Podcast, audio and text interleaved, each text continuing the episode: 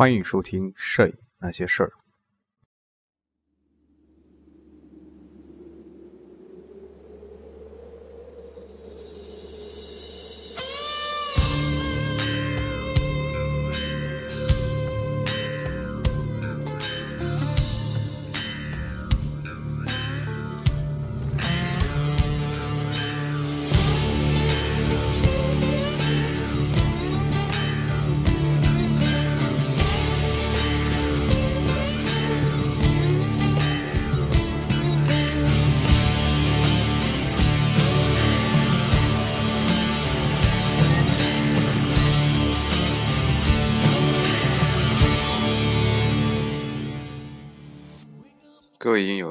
欢迎收听《摄影那些事儿》，这是第七十七期。这期我们仍然是继续世界摄影史的第四章，这是第四章的最后一部分，纪实摄影题材和事件：一八三九到一八九零年。小标题：纪实摄影和平面艺术。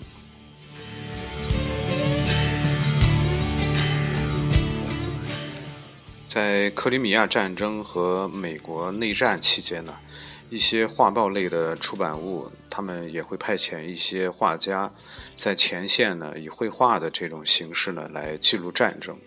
那么事实上呢，像插画师叫做阿尔弗雷德·沃德，他呢虽然算不上灵感超群，但是却技术呢是非常娴熟的。在布雷迪首次前往前线的时候呢，呃，他陪同前往并绘制了战争的场景。当时为人们所知的最有名的美国内战题材的画家是叫做温斯格·荷马，但在美国内战期间呢，他还是一名不为人所知的年轻画家。在受到哈伯斯周报的委托，1861年呢，前往战地为杂志绘画插画。除了绘画插画以供雕版工人制制成雕版用于呃杂志印刷以外呢，荷马还积极的收集素材，用于事后呢创作内战题材的高质量的油画作品。他呢不同于传统绘画的现实主义风格。以及他对平凡场景的一种偏好，那么都体现出战争中人性的一面，嗯，而不仅仅是极力渲染英雄主英雄主义的这种情绪。那么这些特点呢，都同战争题材的摄影作品呢都非常的类似啊。尽管呢没有证据能够证明荷马在绘制墓地旁静思的骑兵，这是一幅画啊，图二百一十二啊。在绘制这幅画的时候，他参照了摄影作品啊，没有办法去证明啊。但是这幅作品呢，它迸发出了一种最真实、直观的一种体验啊，同一幅呃不知道是谁拍的啊，不知道这个摄影师的名字。这个作品呢叫做《三等士兵》，那么图二百一十三，可以说是非常的相像啊。即使荷马他没有参照摄影作品啊，那么至少呢有一点毫无疑问。那就是纪实摄影作品出现之后呢，摄影作品所呈现出的现场目睹般的真实感啊，对平面艺术家在题材的选择和处理手法上都产生了深刻的影响。同画笔比较起来啊，照相机呢，它看起来是更具更有效的纪实工具啊。但是呢，很多画家也期望能够以油画这种形式再现当时普通人的日常生活以及一些政治的事件啊。那么这种强烈的愿望呢，推进了绘画艺术的发展，尤其是对法国现实主义画派产生了非常重要的影响啊。那么平面艺术家开始有意识的与摄影作品展开竞争。呃，来捕捉人类认知体验中那些最基本的短暂易逝的片段啊。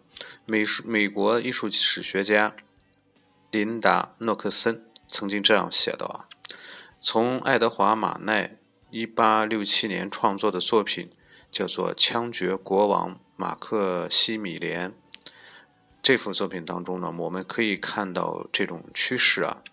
他援引新闻报道所采用行刑队伍所拍摄的摄影作品作为创作的原型，致力于淡化政治事件那种神秘感和英雄治愈气息。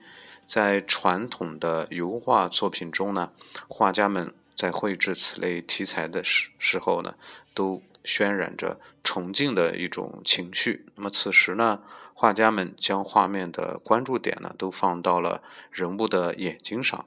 而不是着力的去渲染道德和宗教的真理。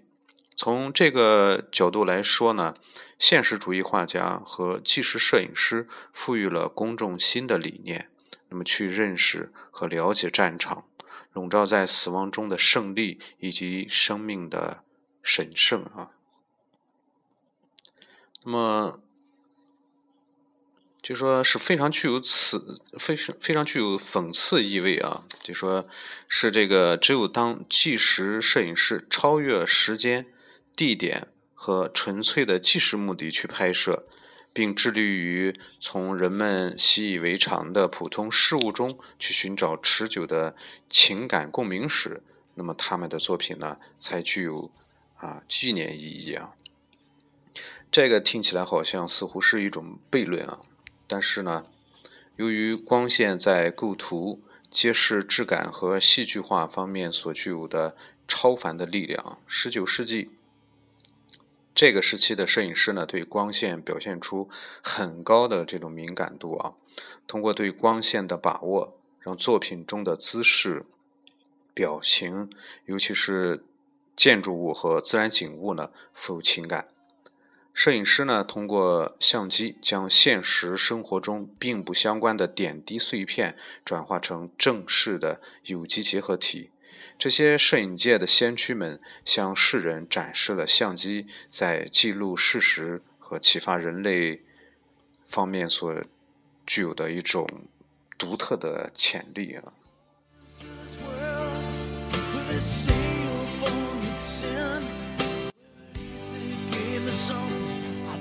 The steel of heaven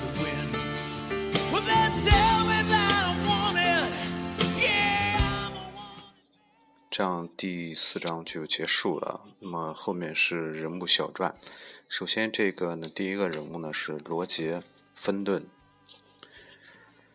那么用绅士摄影师这个称号呢，用来描述罗杰·芬顿就再合适不过了。尽管他的作品充满了活力，他的见解。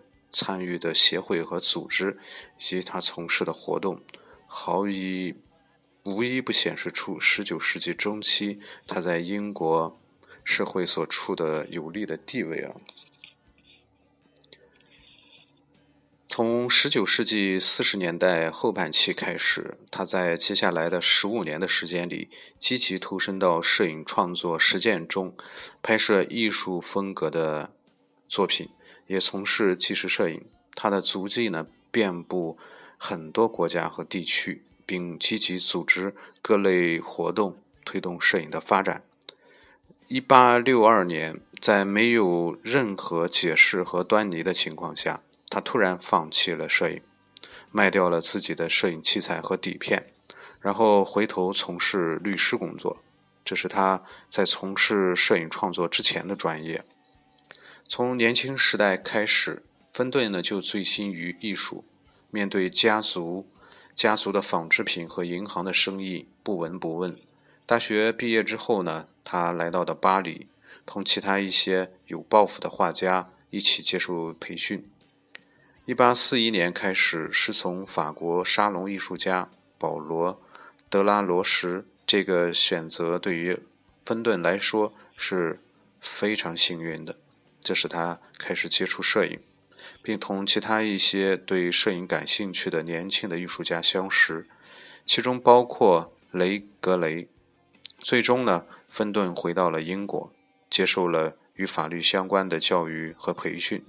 但与此同时，他还是持续表现出对绘画的兴趣，并在英国皇家艺术学院展出展出过自己的作品。他也继续关注摄影领域。并涉足卡罗式摄影法。一八四七年，芬顿同弗雷德里克·阿彻、休·韦尔奇、戴阿蒙德、罗伯特·亨特和威廉·牛顿一起成立了伦敦摄影俱乐部，也被称作是卡罗士摄影法俱乐部。三年之后，他提议模仿法国摄影协会的模式，正成立正式摄影协会，成员定期聚会，出版自己的刊物。设立自己的图书馆，并拥有举办展览的空间。在塔尔伯特放开部分专利限制之后，在芬顿的推动下，伦敦摄影协会1853年1853年在伦敦成立。那么之后呢，改为英国皇家摄影协会。查尔斯·伊斯特莱克爵士呢担任会长，芬顿本人呢担任荣誉秘书长。芬顿同英国上流社会的良好关系，让伦敦摄影协会获得了维多利亚女王和阿尔伯特王子的资助。此外呢，他还在英国摄影工作者协会的成员。他还是啊，这个专业机构的委员委员会呢，他拥有一席之地，参与审议和解决有关版权法和相纸褪色等问题。芬顿本人呢，也从事摄影创作。1853年，他为英国皇室成员拍摄了一系列的肖像。一年以后呢，也就是1854年，他来到了俄罗斯，拍摄基辅大桥的建设过程，并在圣彼得堡和莫莫斯科使用卡罗式摄影法拍摄了大量的照片。回到英国以后，他受雇于大英博物馆。拍摄博物馆内的古典艺术品和绘画作品。1855年的大部分时间里，芬顿将精力投入到了记录克里米亚战争中，将自己的作品和经历展示给英国和法国的皇室。由于在战场上他感染了霍乱，他花了一段时间来调理身体。1856年，他再次回到大英博物馆，从事艺术品拍摄的工作。此后，直到1862年，他主要呢关注艺术摄影、艺术摄影作品、风光纪实摄影作品、摄影作品的雕版制作以及立体摄影。芬顿呢给一本名为《北威尔士的立体影像》这样的一本出版物呢提供过二十一张照片。那么之后呢，他就规律性的为这本杂志供稿。这本杂志由洛弗尔。李维斯创办前后呢，一共发行了五年。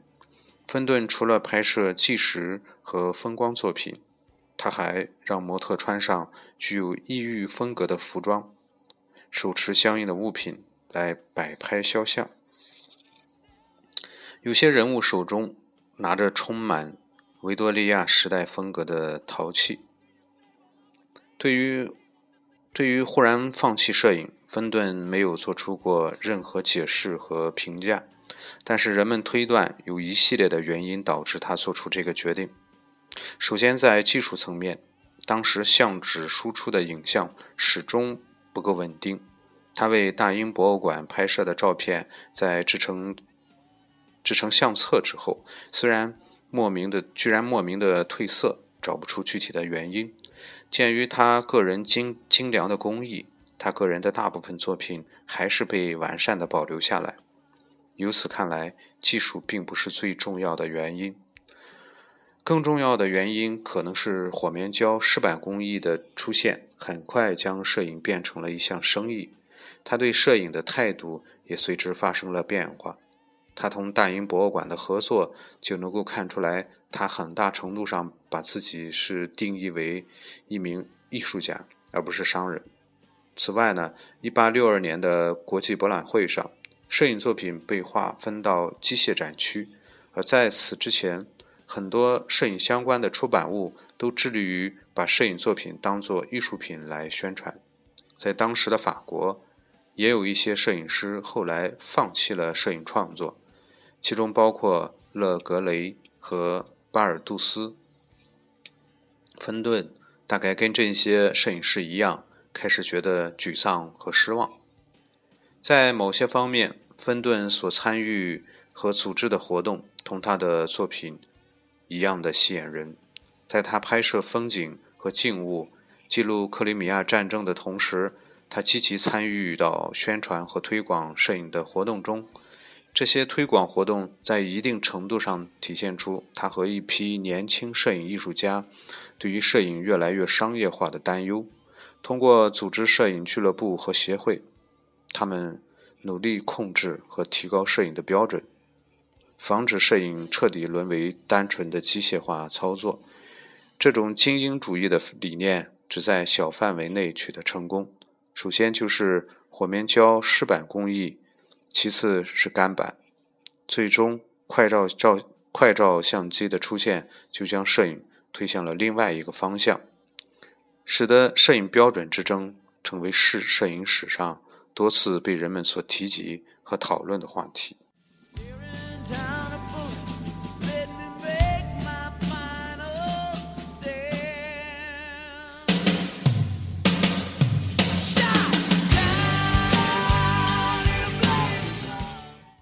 人物小传：马修·布雷迪。在我们的印象，在我们的第一印象中啊，我们很难把马修·布雷迪当作罗杰·芬顿在大洋彼岸的盟友。尽管两人在背景、所处社会阶层、接受的培训以及拍摄题材上有着很大的不同，但马修·布雷迪和芬顿一样充满使命感，也获得过巨大的声望。布雷迪出生在一个贫穷的爱尔兰农民家庭，他大约于19世纪30年代中期从小地方来到纽约，经画家威廉·佩奇的介绍，结识了塞缪尔·摩尔斯，并从他那里学会了达盖尔式摄影法。不过，塞缪尔·摩尔斯的文章中没有提及布雷迪曾经是他的学生。在纽约早年的生活。并没有太多文字记载，但是大约在一八四四年前后，他在纽约开设了一家肖像摄影工作室。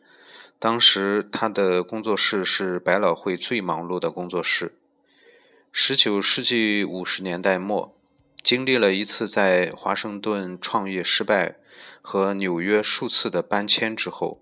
他在纽约和华盛顿都开设了时尚的肖像摄影工作室。由于在拍摄肖像的过程中，他和一些政治家和艺人成了朋友，他很快成为当时最有影响力的肖像摄影师。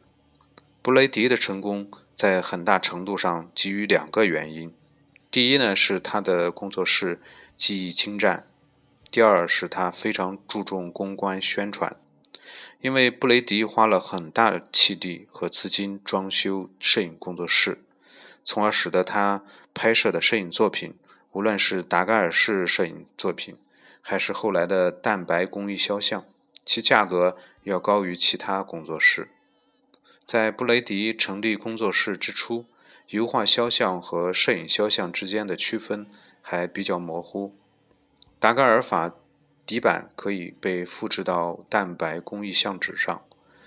接受过专业培训的画家就可以使用油墨绘画绘制肖像。另一方面，火面胶湿板的玻璃负片通常也被放大用于绘制肖像。除了展示名人肖像，布雷迪的工作室还有立体镜设备，可以让观可以让顾客观看不同摄影师近来拍摄的作品。这样，布雷迪的工作室很快就吸引了富人和名人前去拍摄。布雷迪是一名创业者，一名商人。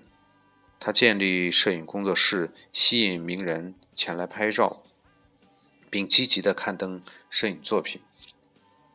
但在他的工作室里，真正从事拍摄的人其实是其他人员，包括詹姆斯·布朗、乔治·库克、蒂莫西。奥沙利文和加加德纳。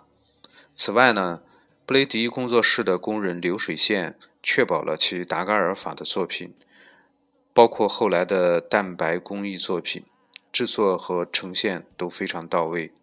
1844年，出自布雷迪工作室的一幅肖像作品获得了美国协会展览的银奖，包括旗下的一些其他肖像作品都受到广泛好评。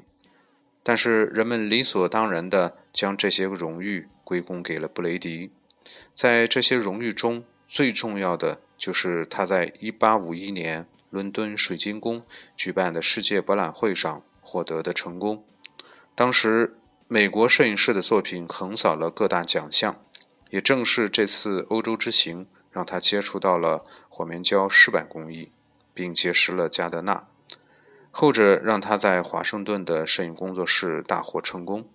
如果布雷迪仅仅满足于商业肖像摄影，那么他在摄影史上的影响力或许会大打折扣。但是他似乎一直就意识到，摄影不仅仅是用来赚钱的商业工具。1845年，他向出版商推荐了来自出自他工作室的美国各行业名人系列肖像。这些作品最终以图书的形式出版，名为《美国人摄影肖像摄影肖像廊》。美国人摄影肖像廊，画廊的廊啊。弗朗索瓦·达·阿维尼翁为这些作品制作了石版画，但是由于不够成功，所以没有销售。尽管如此，其中一幅林肯总统的早期肖像变得非常的出名。林肯甚至将自己当选在一定程度上，啊，他的当选在一定程度上归功于这幅作品。这幅作品拍摄于著名的库伯库伯学院演讲之前。画面中，林肯剃光了剃光了胡须，体现出他温和的一面，让他看起来更加有亲和力。美国内战爆发之后，布雷迪意识到这场战争或许是检验摄影命运的最佳机会。他不仅仅证实了用摄影报道战争是可能的，并且在拍摄过程中。体现出了他的勇气和使命感，尤其是在布尔朗战役中，他装载着摄影器材的马车被烧毁之后。1862年春天，布雷迪培训了一批摄影师，并把他们派遣到战事的各个地区，给他们配备马车，用于装载和运输摄影器材，还同纽约的 T.N.E. 安东尼公司达成协议。为这批摄影师提供摄影所需要的器材。布雷迪起初计划通过销售战争题材的作品，主要是以立体照片的形式赚回在拍摄中的巨大投入。但是在内战结束之后，美国陷入了经济衰退，人们努力摆脱战争带来的影响，积极面对现实，对这类照片的需求大幅萎缩，因此。战争拍摄项目导致了负债，肖像摄影工作室生意冷清，布雷迪在纽约获得的政治家的支持也中断。同时，加之1873年的大恐慌，雪上加霜，最终导致布雷迪生意上的失败。布雷迪尝试将战争期间拍摄的作品销售给政府战争部的努力也化为泡影，最后。一部分作品的底片被安东尼公司收购，用于偿还部分器材的费用；另一部分作品被堆积起来，最后逐渐腐蚀。直到1871年，大约有五千张底片被拍卖，美国政府以两千八百四十美元的价格购得这些这批底片。不久之后呢，老弱病穷中的布雷迪因为他的作品。在记录美国内战方面所体现的历史价值，获得嘉奖，并得到了两万五千美元。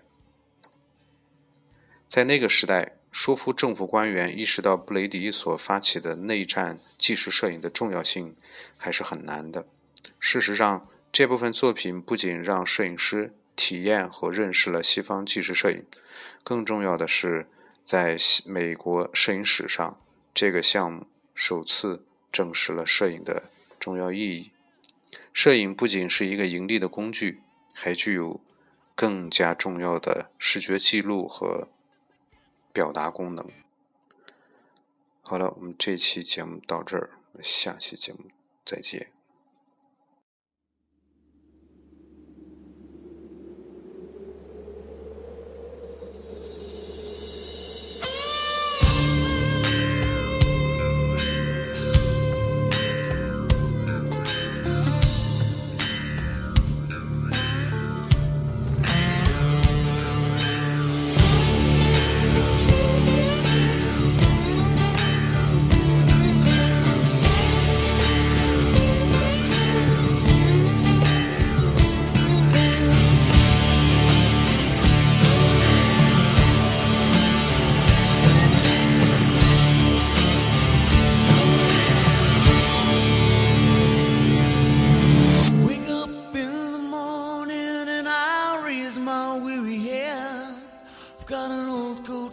a pillow, and the earth was last night's bed.